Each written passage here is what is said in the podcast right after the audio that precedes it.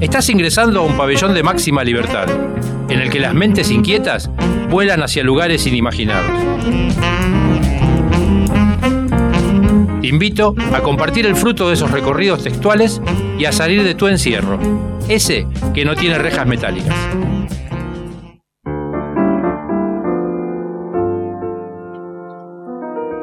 La segunda ola de COVID vuelve a poner la mirada sobre las cárceles bonaerenses y la, la sobrepoblación de las mismas.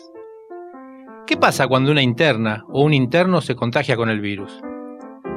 ¿Se sigue priorizando la sanción social y mediática sobre el cuidado de las personas detenidas? Desde el grupo de docentes, investigadores y extensionistas de la Universidad del Centro en contextos de encierro, nos interesa pronunciarnos y manifestar nuestra preocupación sobre el tratamiento de la pandemia dentro de las unidades penitenciarias de la zona y de toda la provincia de Buenos Aires. Como bien lo ha manifestado públicamente el Comité Nacional de Prevención contra la Tortura de la Comisión Provincial por la Memoria, el hacinamiento, la sobrepoblación y la falta de elementos de higiene y cuidado dentro de los penales hace que la situación sanitaria se vea agravada. Vale recordar que tal como expresa la Comisión Interamericana de Derechos Humanos, la provisión de atención médica adecuada es un requisito material mínimo e indispensable que debe ser cumplido por el Estado para garantizar un trato humano a las personas bajo su custodia, ya que la pérdida de libertad no debe representar jamás la pérdida del derecho a la salud. Según los datos publicados recientemente por el organismo provincial anteriormente mencionado, la campaña de vacunación aún no ha llegado a las cárceles. Y se estima que el porcentaje de hisopados, escuchen, ¿eh? es de 9 cada mil personas detenidas. Ante la aparición de síntomas similares a los del COVID-19, se aísla todo el pabellón, lo que trae como consecuencia un aumento lógico de la violencia. Párrafo aparte, merecen aquellas personas privadas de la libertad consideradas dentro de grupos de riesgo, que el año pasado estuvieron en el debate público, ya que se evaluó la posibilidad de brindarles prisión domiciliaria a quienes se encontraban cerca de cumplir su condena o contaban con buena conducta. No sé si recuerdan que esto fue terrible. Hubo grupos, sobre todo de extrema derecha, que poco más querían salir a matar a gente condenada, a gente que estaba en la cárcel y que salía en libertad. Bueno, a eso se refiere esto. El Comité Nacional de Prevención contra la Tortura subraya que debe atenderse especialmente a la situación de las personas en contexto de encierro que se encuentran dentro de los grupos de riesgo. Su situación debe equipararse necesariamente con aquella desplegada en el medio libre respecto del mismo grupo de riesgo. A las manifestaciones, eh, a las manifiestas deficiencias en lo que a vacunación respecta, se suma la escasez y provisión discontinua de elementos de higiene, tales como barbijo, jabón de tocador, alcohol en gel y lavandina, elementos estos indispensables y básicos para la prevención de los contagios. ¿Cuántas preguntas, cuántas preguntas, cuántas personas contagiadas hay? ¿Cuántas preguntas nos hacemos, diríamos, no? ¿Cuántas personas contagiadas hay? ¿Cuántas han fallecido a causa del virus? ¿Cuántas han perdido la vida o han estado cerca de hacerlo por situaciones de violencia, asociadas al encierro, dentro del encierro, que experimentan desde el inicio de la pandemia? Esto que leí, con algunos comentarios míos, es un comunicado expresado desde la Universidad del Centro de la provincia de Buenos Aires, ante la triste y denigrante realidad que se vive en los encierros bonaerenses. Ahora bien, en pabellón textual nos preguntamos, siempre nos preguntamos. Sobre algunos interrogantes aparece quizás alguna certeza, otros quedan, ¿eh? indefectiblemente sin respuesta. Pensamos sobre la salud y el encierro. Al hacerlo flota en el aire de este estudio unas preguntas y algunas aproximaciones a posibles certezas. Nos preguntamos, ¿acaso las personas privadas de la libertad tienen menos derechos que cualquiera de nosotros? Sabemos que algunas personas piensan que sí. Estos individuos, de elevada moral casi siempre, afirman que quienes están tras las rejas merecen morir. Porque los negros son así, seres, seres inferiores. Amigo, a vos que pensás así te comento. Quien está preso solo perdió la libertad para transitar. Sigue siendo una persona como vos y como yo. Si no hay vacuna para todos, ¿cómo vamos a gastar una vacuna en un delincuente? Es otra pregunta que se escucha. Lo más triste es que quienes gobiernan confirman esto desde sus espacios de inacción. No hablo de colores partidarios, ¿eh? lo hago desde la realidad que nos toca vivir.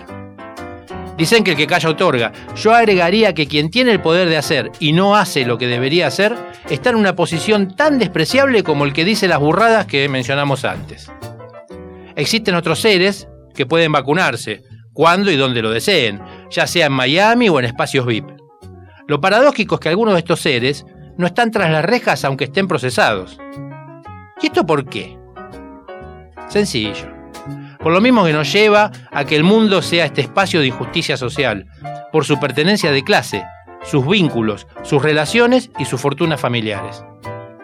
¿Vos sabés que si sos morocho, usás gorrita, vivís en una villa y te detienen, vas a parar a la cárcel como medida preventiva? Sí, es así. Aunque después se demuestre que eras inocente, no importa eso.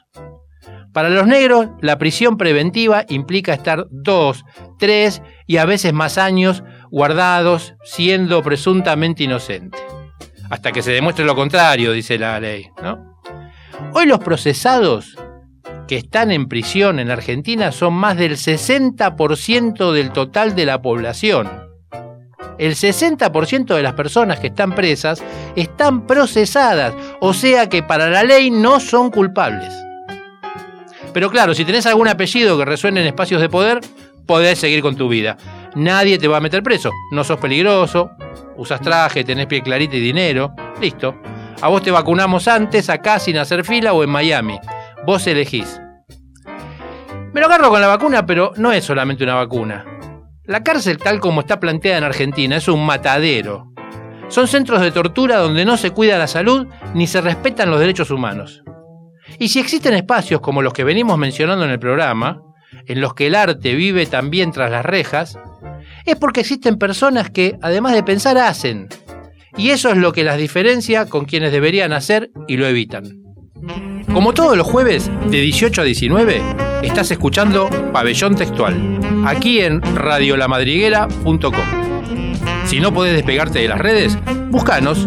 Estamos en Instagram y Twitter como arroba pabellón textual. Y si lo tuyo es WhatsApp o Telegram, también tenemos. Anota 11 7364 8482. Si estás fuera de Argentina, acordate de anteponer más 549. 11 7364 8482. Bienvenides. Este es el episodio número 7 de Pabellón Textual. Hoy es jueves 13 de mayo del 2021 y estamos, como todos los jueves a las 18, ya 18 y un ratito, en radiolamadriguera.com transmitiendo para todo el planeta. ¿Quieren viajar? ¿Les gustaría? Bueno, les propongo hacer un viaje. Va a ser un viaje imaginario, un viaje con la mente.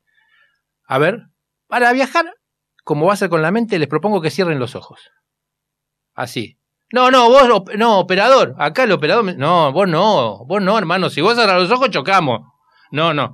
Yo manejo, pero vos también, así que vos no ser. Ustedes que están del otro lado, sí. Relájense. Como dije, yo manejo. Vayan tranqui, tengo todos los papeles al día, el registro, todo bien, ¿eh? Bien. ¿Están? Bueno, ahí vamos. Vamos a salir de Buenos Aires y viajaremos en auto por la ruta nacional número 7. Unas 17, 18 horas hacia el oeste. El día está soleado, está fresco, ideal para devorar kilómetros. Avanzamos. Las ciudades pasan a derecha e izquierda de nuestro camino. Luján, San Andrés de Giles, Junín, La Bulaye en el sur de Córdoba, Villa Mercedes, San Luis Capital. Entramos en Mendoza.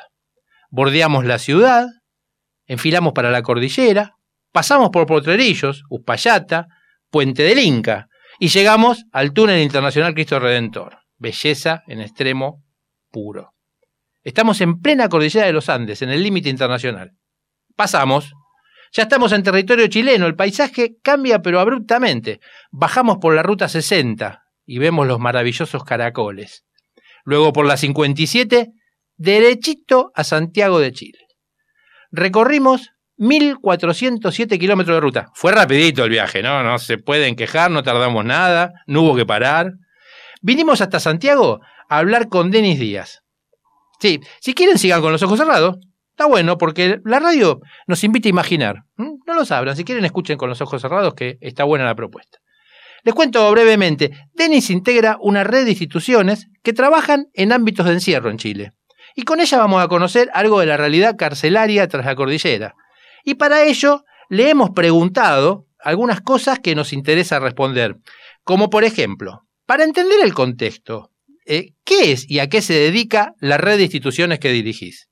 La Red Chilena de Pedagogías en Contexto de Encierro nace en el año 2015 a partir de mm, un grupo de académicas, organizaciones, fundaciones que se dieron cuenta de que se empezaban a topar en diferentes situaciones, en diferentes cárceles, unidades penales, haciendo actividades.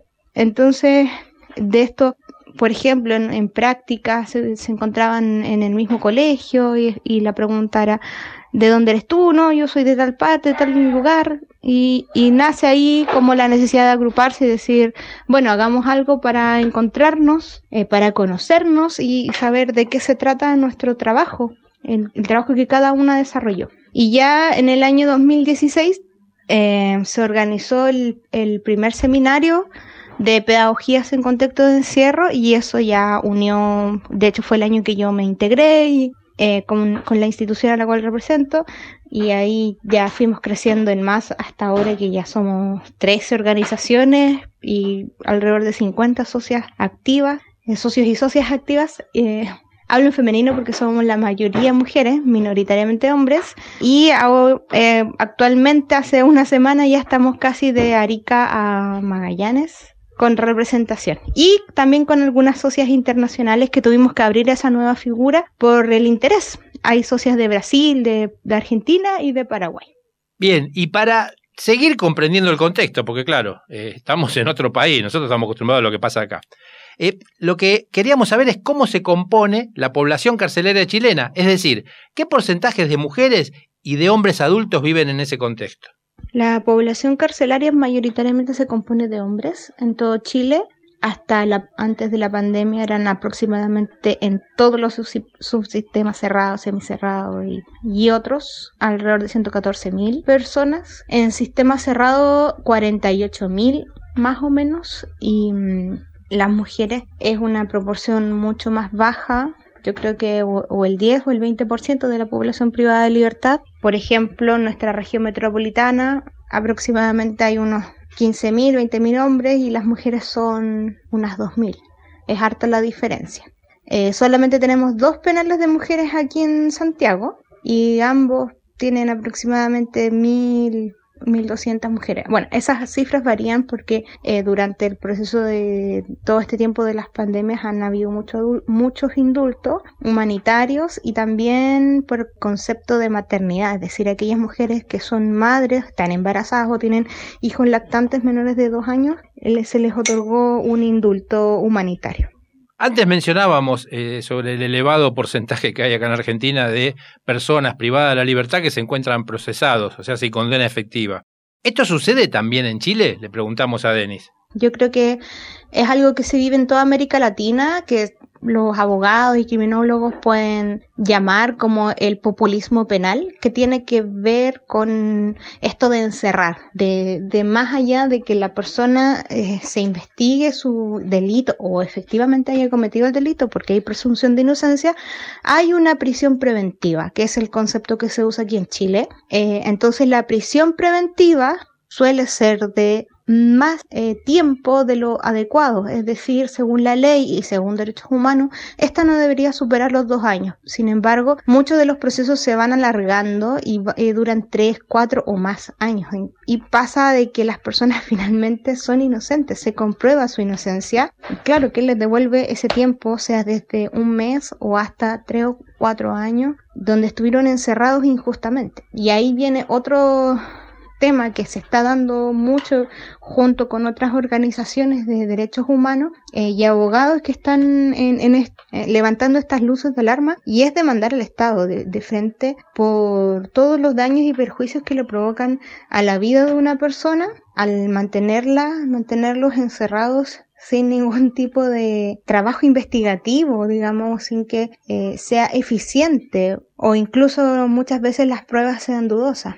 Siempre están saliendo como casos emblemáticos en la televisión y en reportajes varios que dan cuenta de esas situaciones y eso levanta la luz de alarma a una multiplicidad de organizaciones y ONG pro derechos humanos que están ahí afortunadamente para levantar estas alarmas.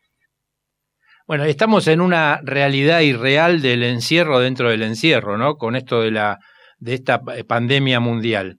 Y en Chile, ¿qué pasa? ¿Están aislados o tienen visitas y actividades?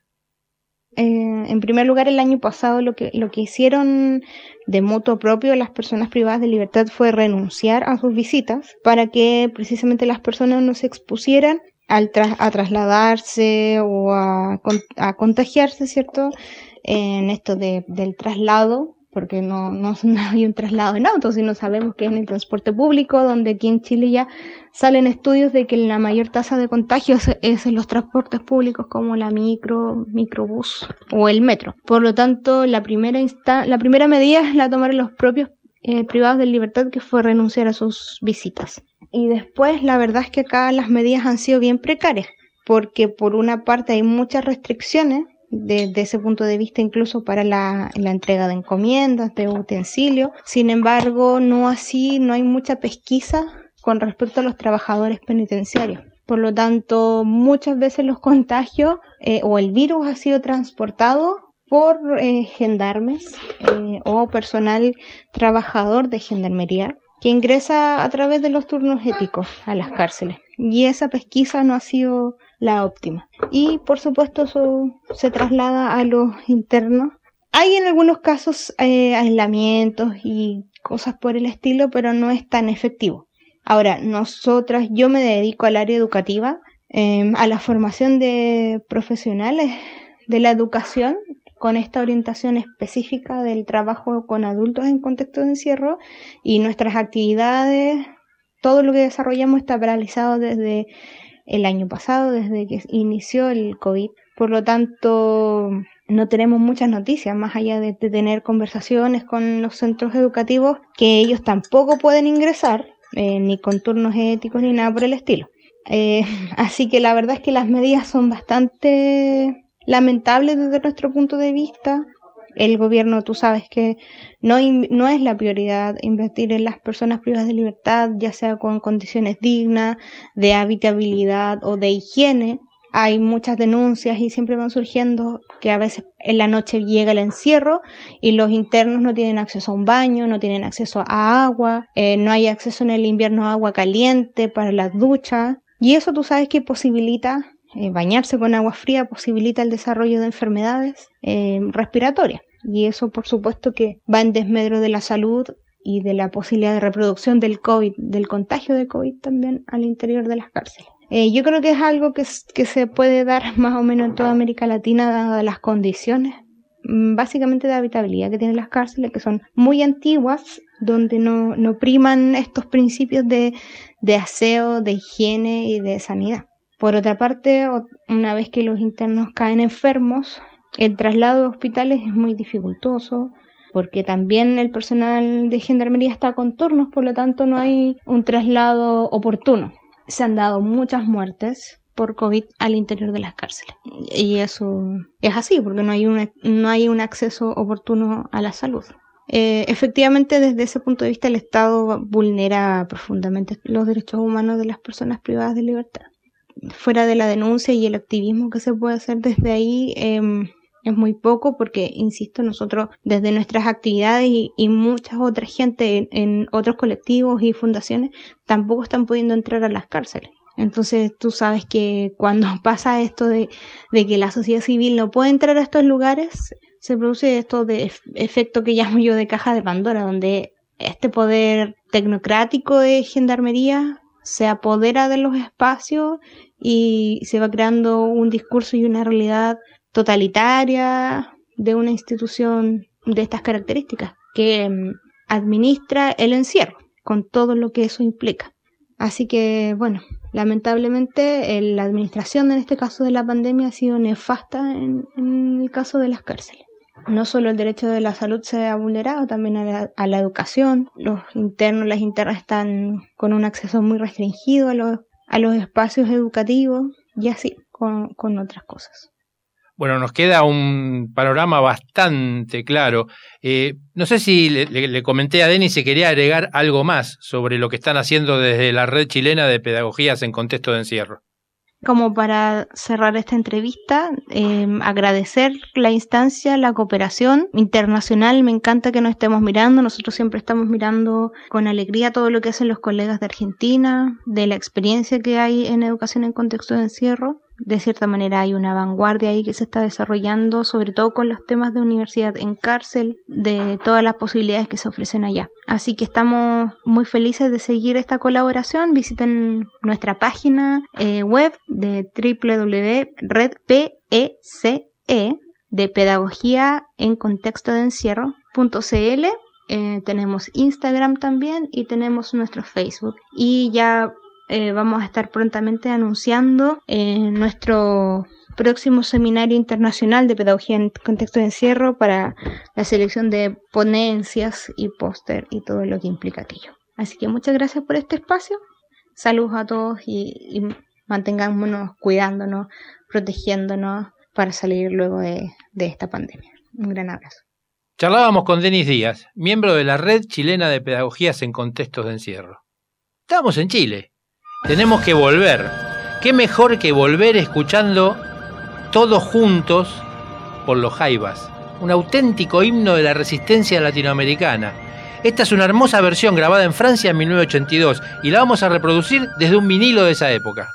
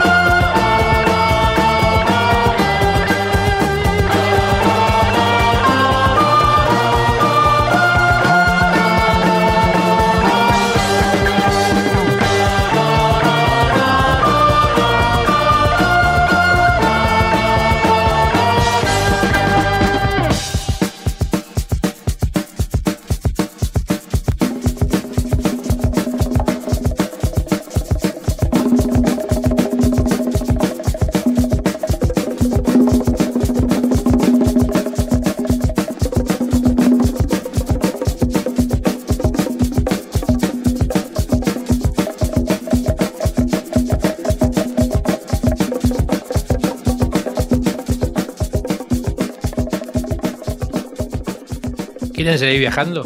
¿Abrieron los ojos o los tienen cerrados? Si los abrieron, ciérrenlos de vuelta. Y vamos a seguir viajando, pero ahora de otra manera.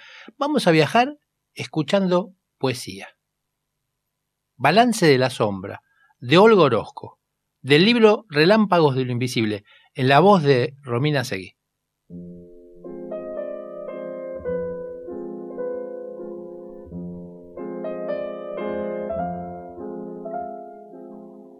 Muchas veces, en los desvanes de la noche, cuando la soledad se llena de ratones que vuelan o escarban bajo el piso para roer, tal vez los pocos nudos que me atan a este asilo, busco a tientas la tabla donde asirme o el lazo que todavía me retenga. Entonces te adelantas, aunque no sé quién eres, sombra fugaz y sombra de mí misma, mi sombra ensimismada. Sí, tú, la más cercana, pero la más extraña. Y siento que aún con tu inacible custodia me confirmas un lugar en el mundo. Pero, ¿quién eres tú? ¿Quién eres? Quizás seas apenas como un jirón de niebla, que copia dócilmente cada pacto de mi sustancia con el tiempo, como cree la luz. ¿O acaso estés aquí solo para testimoniar, con tu insistente opacidad, la culpa y la caída? Compañía fatal o delatora, yo sé que agazapada en un rincón cualquiera de los sueños, permites que la muerte se pruebe mi propio cuerpo cuando duermo. Y no ignoro tampoco que llegas desde el fondo de un abismo con alas de ladrona y escondes en tu vuelo soles negros, humaredas de infiernos nunca vistos y recuerdos que zumban como enjambres tu cosecha de ayer, tu amenaza y promesa para hoy y mañana. Sospecho que también me has contagiado paredones roídos, templos rotos, fisuras dolorosas y escondrijos que dan al otro lado. Pero también multiplicaste a ciegas las visiones del amor que no muere. Nos vestiste con noche encandilada, con fugitivos resplandores, y hasta te vi saliendo de ti misma. Y te vi propagarnos como a un eco, como a un temblor de luces hacia la eternidad, al paso de las aguas. Sombra perversa y sombra protectora, mi doble de dos caras. Nunca tuve otra hija más que tú y has hecho lo imposible por parecerte a mí, en mi versión confusa. Aunque siempre aparezcas embosada en anónima y ajena, peregrina envoltura. Yo te confieso ahora, mientras estoy aquí, mientras aún me anuncias o me sigues, no sé si como emisaria o como espía, que quien quiera que seas, no querría perderte entre otras sombras. No me dejes entonces nunca a solas con mi desconocida. No me dejes conmigo. Como todos los jueves, de 18 a 19, estás escuchando Pabellón Textual, aquí en radiolamadriguera.com. Si no podés despegarte de las redes, búscanos. Estamos en Instagram y Twitter como arroba pabellón textual. Y si lo tuyo es WhatsApp o Telegram, también tenemos. Anota 11 7364 8482. Si estás fuera de Argentina, acordate de anteponer más 549. 11 7364 8482. Todas las semanas tenemos alguna colaboración desde el pabellón 4 de la unidad 23 de máxima seguridad de la cárcel de Florencio Varela. Hoy vamos a escuchar a José Luis Alcaraz. José Luis Alcaraz, Alcaraz es uno de los escritores que viven en el pabellón y nos va a regalar un cuento para niñes de su autoría.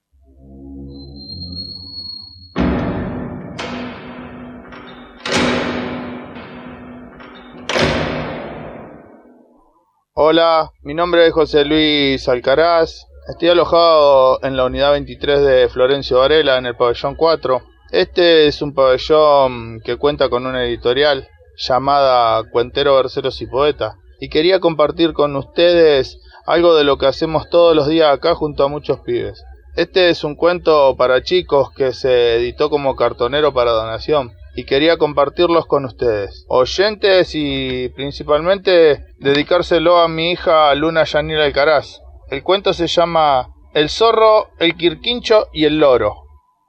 Juanito, un pícaro zorro que vivía en una estancia al costado de un maizal, alejado de su familia, jamás se hacía problema por nada ya que donde tenía su refugio solo esperaba que el cuidador del lugar tire la comida al costado de un árbol. Ese era el momento en que él se alimentaba. Para beber, se acercaba a donde tomaban agua las vacas y las ovejas, cosas de vago, como todo zorro. Hasta que un día, cansado de esa vida, decidió emprender un viaje a lo más profundo del monte, un monte llamado Los Cerrillos. Era un lugar apartado de todo, pero a él le gustaban las aventuras. Este nuevo rumbo lo haría enfrentarse a distintos peligros, algo que Juanito tomaba como diversión. Tenía bien claro que era pequeño, pero también sabía que sus picardías y habilidades siempre lo sacaban del apuro. En el monte encontró un arroyo habitado por una gran cantidad de peces, y eso, para él, era una fiesta. Solo tenía que esperar que algún pescadito se descuide para poder convertirlo en su almuerzo. De noche, Juanito no comía por las dudas. No vaya a hacer cosa de que de repente se le presente un peligro y lo encuentre con la panza llena. Eso sí que sería un problema. Comer de noche le traería esas dificultades. Un día, cansado de que su almuerzo sea siempre pescado, decidió salir a cazar. Una paloma distraída sería su banquete esta vez. Ya estaba preparado, agazapado detrás de un árbol, pero cuando iba a saltar sobre su presa, algo inesperado pasó y la ahuyentó. Juanito quedó inmóvil. Alguien había espantado su comida, pero él no tenía ni la más mínima idea de lo que fue eso que cruzó caminando. Pero no tardó en averiguarlo, y de inmediato se dio cuenta que se trataba de un indefenso quirquincho. Cuando se acercó para regañarlo, éste lo investió con fuerza. Su caparazón le permitía chocar e intimidar a sus rivales. El zorro, que era muy habilidoso, de un salto lo esquivó y al instante le dijo ¿Quién sos vos? ¿Y por qué espantaste mi comida? Soy José, el Quirquincho, y estas tierras son mías. ¿Vos quién sos? Me llamo Juanito, el zorro. Ya sé que sos un zorro. ¿Me estás tomando el pelo? Y yo también sé que vos sos un Quirquincho, pero si vos te presentás así, yo también. Bueno, ya nos presentamos. ¿Qué te trae por acá? Mirá que lo que estabas haciendo no se hace. Si tenés hambre, ya sabés dónde podés conseguir comida. ¿Cómo que ya sé dónde puedo conseguir comida?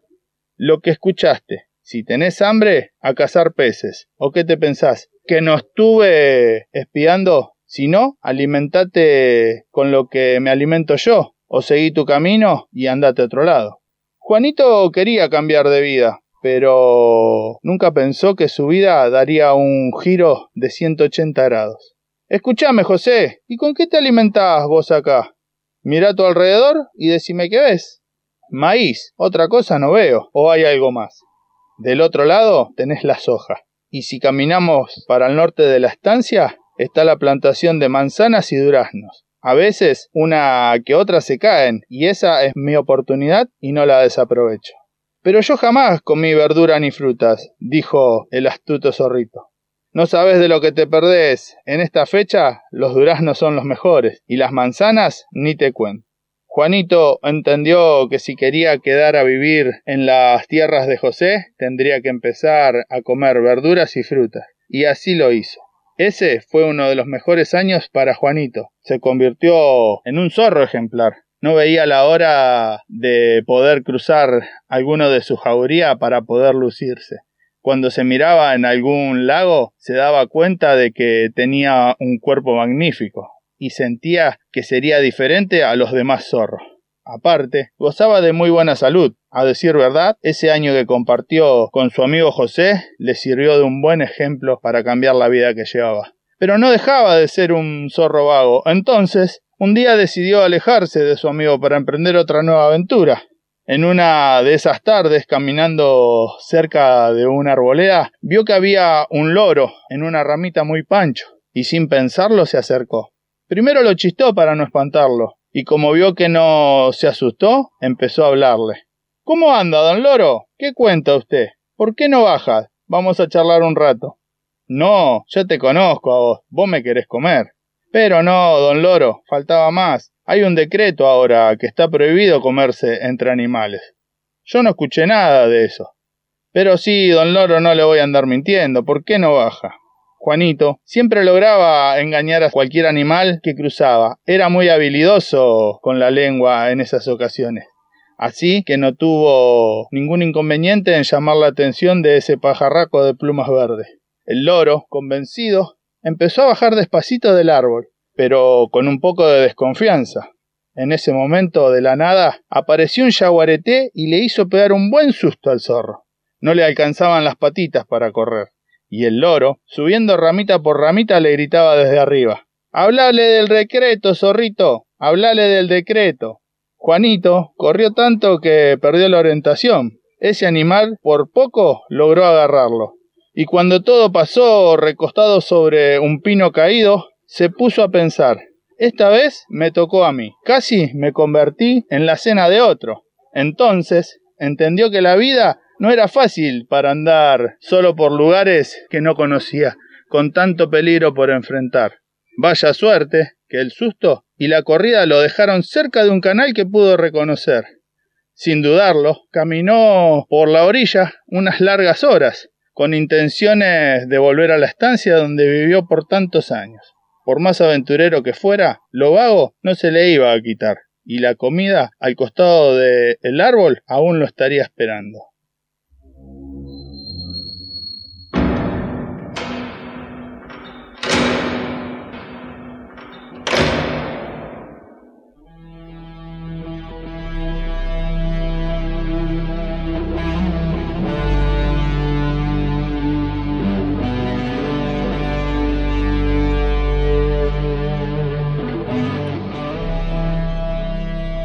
En nuestro episodio 6, el anterior, el de la semana pasada, comenzamos junto con Marcelo Zavaloy, uno de los traductores del Ulises de James Joyce al español, a comentar algunas particularidades de la obra que, como dijimos en ese episodio, para muchos es infumable e imposible de leer y entender. Nosotros vamos a dar por tierra con esos comentarios desalentadores. Y para eso nos hemos propuesto junto con el artífice de la traducción editada por el Cuenco del Plata, acercar a quien desee escuchar algunas aproximaciones a esta genialidad. Ulises fue escrito por ese irlandés que tardó siete años en tenerla terminada, mediando su pobreza económica, una enfermedad que le atacó la vista y la Primera Guerra Mundial. Una vez que tuvo listo el libro, vino el infierno de tratar que se imprimiera. Lo rechazaron sistemáticamente en todos los canales habituales, tanto ingleses como norteamericanos. Y la primera edición se produjo en Francia y fue publicada por una librería parisina en 1922. No sin antes eh, mediar todo tipo de contingencias, propias de las mentalidades cerradas y extremadamente conservadoras de la época. En Nueva York aparece en 1929, pero en una edición pirata, Luego, recién en 1932, aparece en Nueva York también la primera edición autorizada. En Inglaterra, la primera edición fue publicada en 1936. En castellano aparece por primera vez en 1945, habiendo sido traducida por el escritor argentino José Sala Subirat. Luego de dos traducciones realizadas en España, en 2015 vuelve a traducirse en Argentina esta vez por don Marcelo Zavaloy, quien nos acompaña en este recorrido. Al respecto de la obra, de, nos dice Anthony Burgess, lo ubica, ¿no? Es el autor de La Naranja Mecánica, que además es un estudioso de la obra de James Joyce. Burgess dice, Ulises es una forma latina de Odiseo. Este personaje griego, cuyas aventuras desarrolla Homero en sus maravillosas obras épicas en la Ilíada y la Odisea. Y fue desde muy temprana edad Ulises, Odiseo, el héroe favorito de Joyce. Y coincidiendo, conociendo algo sobre el temperamento de Don James, uno puede entender por qué fue su héroe. Pasa que la mayoría de la poesía primitiva trata sobre peleas y la épica antigua naturalmente ensalza las cualidades de combate, creando héroes a partir de pesos pesados dotados de coraje ciego, fuerza bruta y una decoración de virtud convencional. A ver, si el Troesma Burgues me permite, yo me animo a agregar que esto de los héroes eh, hechos a partir de pesos pesados es algo parecido a lo que ha creado la Marvel y DC Comics en el país del norte, ¿no? Pasa que estos tipos van sobre seguro. Esos héroes venden y mediante ellos intentan dominar la cultura mundial. Cultura en tanto producto procesado de manera industrial. Bueno, vuelvo a, don Anthony Burgess. La violencia física era repugnante para Joyce. Hay muy poco de ella en sus libros. El irlandés respondía de buena gana ante formas más inteligentes de superar a un enemigo. Por ejemplo, con organización, frialdad, tacto o astucia. Estas cualidades se pueden encontrar en Odiseo, el de Homero, junto a varias imperfecciones de carácter. Dice Carlos García Gual en la introducción de la Odisea, la de Homero, en la edición española.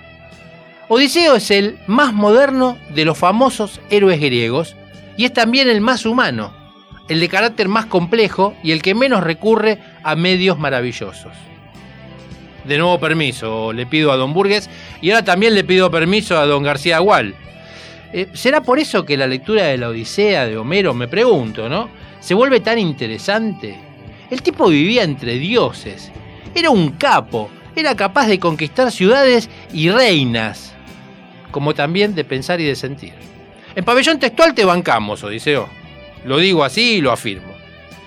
Bueno, y me quedo para el final con un pensamiento anarquista, si se quiere, que sale luego de comenzar a leer Ulises y de recorrer las palabras de Burgues que nos dice, si uno rechaza la familia, que una madre mantiene unida, como también las ataduras de la iglesia y el Estado, ¿qué le queda? Está el arte, pero al arte hay que nutrirlo, y el arte irlandés es el espejo quebrado de una sirvienta. ¿Qué? Bueno, quien se anime a la inversión en el mundo joyciano comprenderá el porqué de este pensamiento.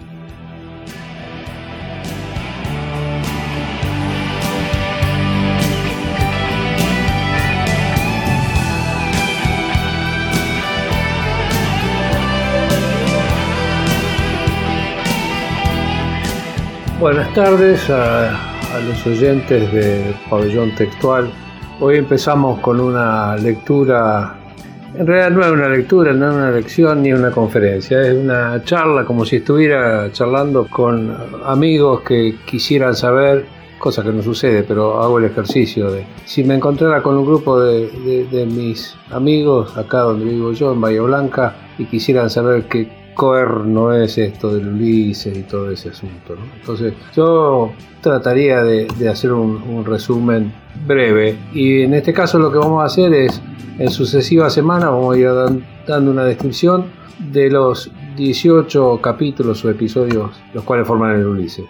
En el primer episodio tenemos a uno de los personajes centrales que es Stephen Dedalus que está viviendo en una torre eh, se llama Torre Martelo en Dublín en la costa. Es como si fuera una torre de ajedrez exactamente de la misma forma sobre la costa que se hizo eh, durante los años, tantos años que este, Inglaterra estuvo dominando Irlanda, casi 800 años, si no me equivoco, o seis siglos, una cosa así. Construyeron fortificaciones porque Inglaterra se defendía en Irlanda de sus enemigos que tenía en la costa de enfrente o al sur, que son los franceses.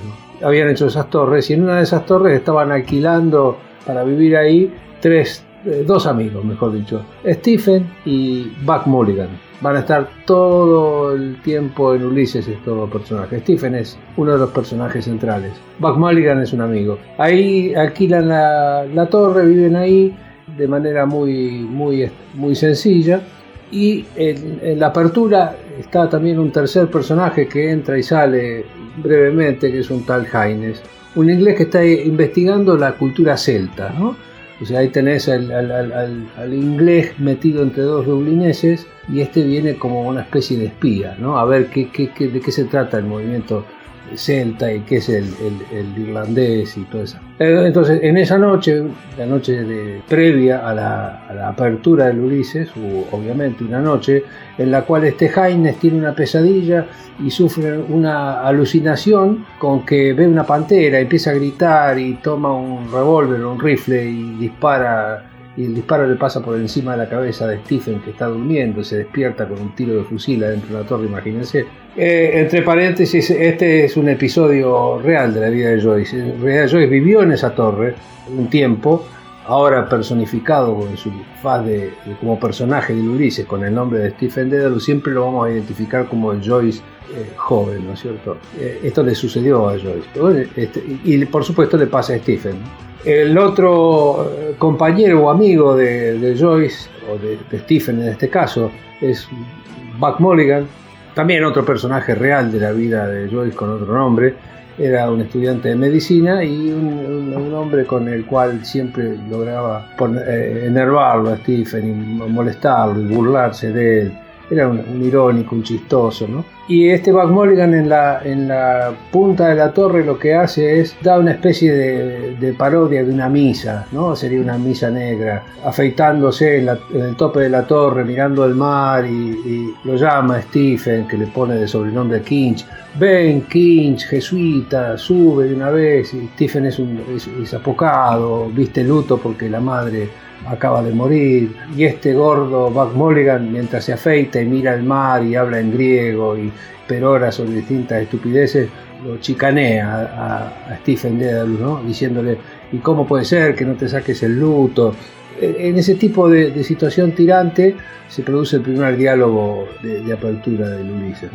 Eh, un rato están ahí en la torre, bajan a desayunar, pero falta la leche y entonces llega eh, como provisionalmente una lechera vieja, desventada, que simboliza la vieja Irlanda, con el tarro de leche, justo cuando estaban por desayunar. Heines, este espía inglés, digámosle así, que viene a ver todo lo que es erinés o, o dublinés o irlandés o céltico. Y eh, sentados a la mesa reciben la leche, la, la vieja les cobra y se va. Y después de desayunar, los tres salen, dejan la, cierran la puerta con llave y se van ahí a unos pocos pasos de la entrada de la torre donde hay una especie de piletón en el mar, en el mar de, Irlanda, en el cual Buck Mulligan se va a bañar, ¿no? se saca la bata y se baña Jaime lo mira desde ahí, fuma y charla con Stephen acerca de, distintas cosas y le piden la llave. ¿no? Stephen no se baña porque tiene un prurito y un, temor por el agua, que se baña una vez por año, una cosa por el estilo. Le piden la llave, Stephen, que es el dueño del de contrato de alquiler, digamos, se los da, se les da la llave como diciendo, bueno, está bien yo me voy porque no quiero quedarme en esta torre acá con el demente este que a la noche sueña con una pantera y con el otro que se burla de mí, con Buck Mulligan, y se aleja pensando en sus cosas.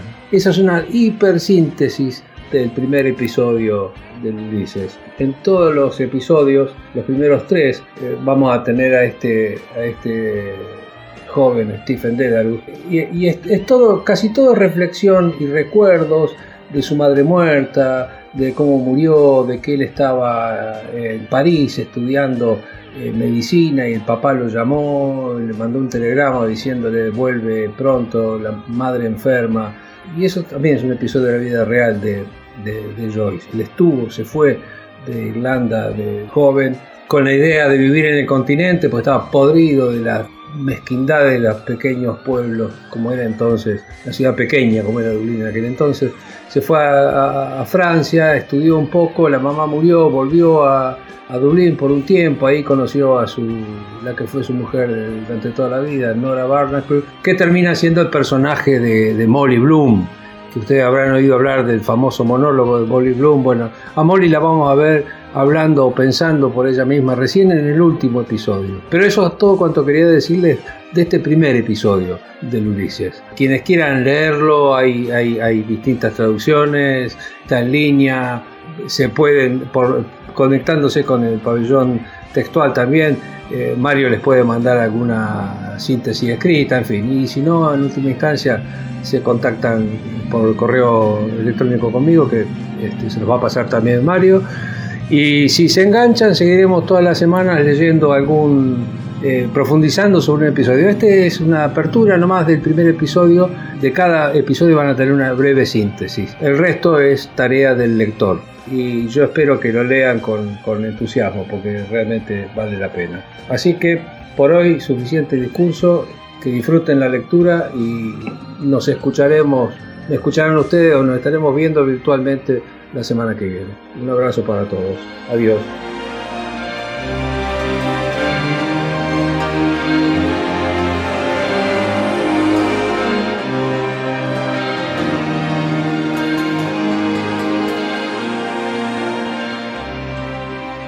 Marcelo Zavaloy, traductor del Ulises editado por el Cuenco de Plata, nos introdujo en el episodio número uno les invito a que traten de conseguirlos. Si pueden, esa edición, maravilloso, porque está, está traducida eh, muy cercano a lo que es lo, rioplatense. Pero si no, cualquier versión que tengan a mano del Ulises, se van a enganchar. Se van a enganchar y con estas guías que está haciendo Marcelo, van a tener eh, un.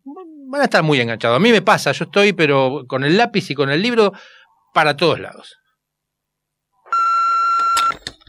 ¿Dónde carajo está Tehuel? Salió el 11 de marzo a buscar Se laburo. llama Tehuel de la Torre. Nunca volvió. No lo vieron Todavía no fue a su casa. Pasaron dos ¿Dónde está Te Tehuel? buscamos. Otro pibe trans desaparece. Se Ganas llama con los medios Tehuel y su de la transfobia. Torre. ¿Y dónde está Tehuel? ¡Pasaron 10 días!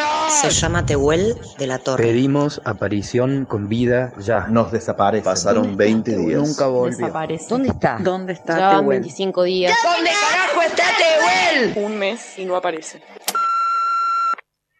En el recorrido que nos hemos propuesto por diversas cárceles de la región, conocimos a Gonzalo Paz. Él habita en el pabellón 9 de la unidad 30 de General Alvear, en pleno centro de la provincia de Buenos Aires. Este espacio es uno de los que nos comentara en el episodio anterior el juez Roberto Conti.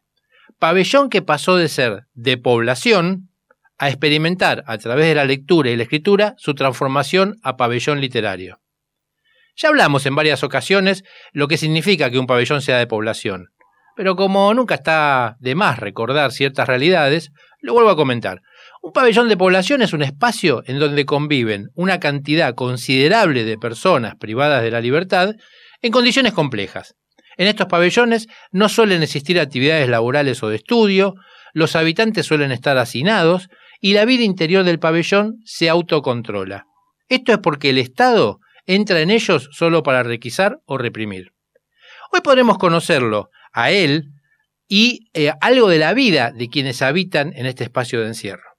Entonces, les hicimos eh, un par de preguntitas como para conocerlo un poco más. ¿eh? Entonces le preguntamos que, que nos contara a qué se dedicaba junto a los compañeros del pabellón en lo cotidiano dentro del encierro.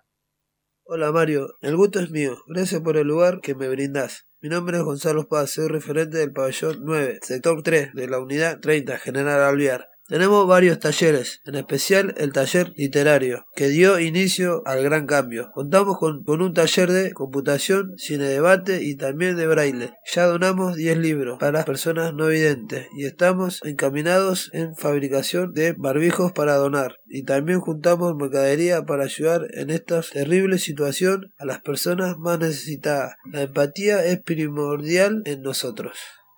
Después lo invité a Gonzalo a que nos leyera una carta que escribió. Sí, sería un honor darle a los oyentes nuestro humilde cuento. Gracias, Mario. Gracias por el espacio. Y también me gustaría agradecer a Roberto Conti, el padrino fundador del taller literario. Sin la oportunidad que nos brindó, seguiríamos perdidos en la oscuridad. Bien. Eh, vamos a escuchar ahora la carta. ¿Mm? El, yo me equivoqué. Lo que viene ahora es el audio de la carta. Sí, sería un placer para mí. Bueno, esto es un- una carta que escribí dos meses después de empezar con el proyecto, reflexionando un poco el cambio. Es difícil explicar con palabras todo lo que estamos viviendo, el cambio que estamos generando. Es una sensación extraña, nueva para mí. como si se trabase mi lengua al querer pronunciar una palabra y mis pensamientos se estrellan entre sí dentro de mi mente. Todos y cada uno quieren tener su lugar en este pequeño texto, pero en esta ocasión solo le voy a contar un poco mi experiencia en proceso y remarcar cuál fue el cambio y lo importante que es. Si le hablo pensando hace solo dos meses atrás, mis palabras encontrarán, encontrarían conflictos, peleas, discusiones, pensamientos malos. Fui una persona conflictiva, una persona inquieta, ermitaña, quizás alguien que no veía más allá de sus ojos y forma de pensar pero gracias a la oportunidad brindada hoy puedo decirles que la empatía es primordial en nuestra rutina cotidiana pude sacarme la venda de mis ojos y ver un poco más allá de mi zona de confort. El cambio empieza por uno mismo y uno tiene que dar el primer paso. Mi pasado no es un ejemplo y creo desde mi humilde lugar que nunca es tarde para cambiar. Ese es el ejemplo que quiero dar se puede y queremos demostrar con hechos, los cuales se están presentando como la acción de entregar mi faca por un libro. Estas acciones son las que contagian el ámbito para el bien y generan más entusiasmo en el objetivo puntual, que es el cambiar la forma de pensar y de lo privado de la libertad, que realmente se logre una recesión social. Nuestro próximo objetivo es eliminar los elementos pulsantes dentro del pabellón. Hoy en día resolvemos nuestros conflictos de la manera pacífica, charlando quizás discutiendo, pero siempre llegando a resolverlo de manera civilizada, quizás acompañada de una pavita de mates. Seamos la raíz de un gran cambio. Entre todos podemos. Este es mi granito de arena. Nos deleitamos con la belleza de la mariposa, pero raramente admitimos los cambios por los que han pasado para conseguir esa belleza.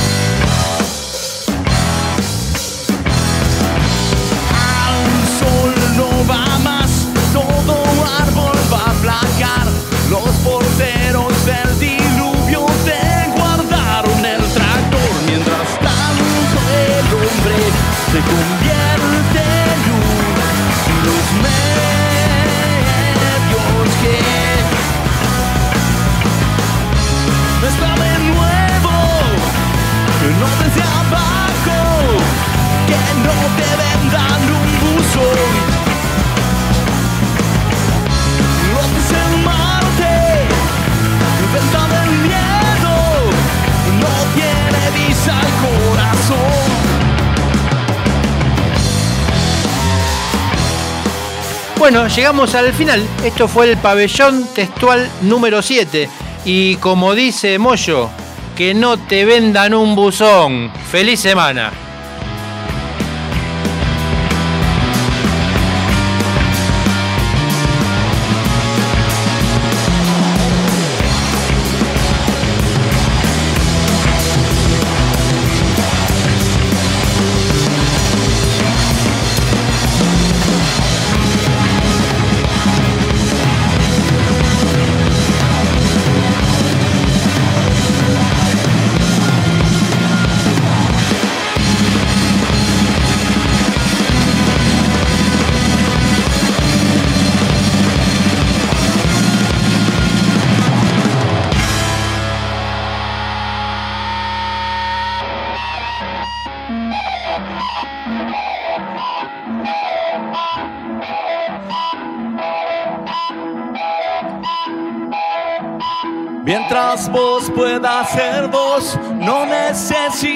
perdón, ni de dioses ni titanes, no. Este mundo se convierte en luz y los medios que este mundo se convierte en luz y los medios que